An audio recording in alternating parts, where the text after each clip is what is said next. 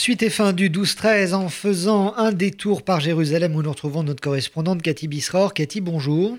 Bonjour Jonathan. Alors le week-end dernier a été euh, l'occasion pour des milliers d'Israéliens de manifester euh, contre euh, l'éventuelle coalition future de Benjamin Netanyahou, mais vraisemblablement cette coalition eh bien n'est pas prête de voir le jour. On évoque même de nouvelles élections législatives. Pour quelles raisons exactement?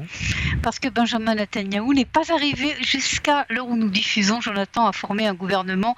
Et l'auteur de tout ce chaos politique, c'est Avigdor euh, Lieberman. La grande question, est-ce que Avigdor Lieberman veut aller jusqu'au bout pour obtenir le plus de Benjamin Netanyahu? Et en fin de compte, il rentrera dans le gouvernement ou alors, est-ce que Lieberman a d'autres projets et veut véritablement créer le chaos politique total, arriver vers de nouvelles élections?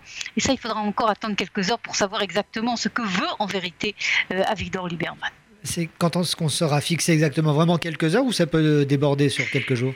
Ça peut déborder sur quelques jours. Ce soir, en principe, il devrait y avoir en première lecture une loi de dispersion de la Knesset, mais ça n'a véritablement aucune signification. Ce qui est important, c'est mercredi dans la nuit, vers minuit, c'est-à-dire vraiment à la limite du jour du mercredi, où doit se voter cette dispersion de la Knesset en deuxième et troisième, et donc dernière euh, lecture. Deux jours en politique, c'est évidemment beaucoup.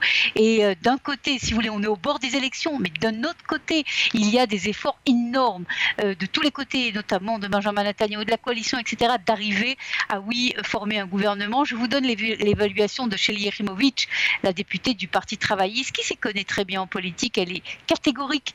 Il n'y aura pas de nouvelles élections. On verra bien si elle a raison. Affaire à suivre. Merci beaucoup, Cathy Bisraor, euh, pour euh, ces informations en direct depuis euh, Jérusalem.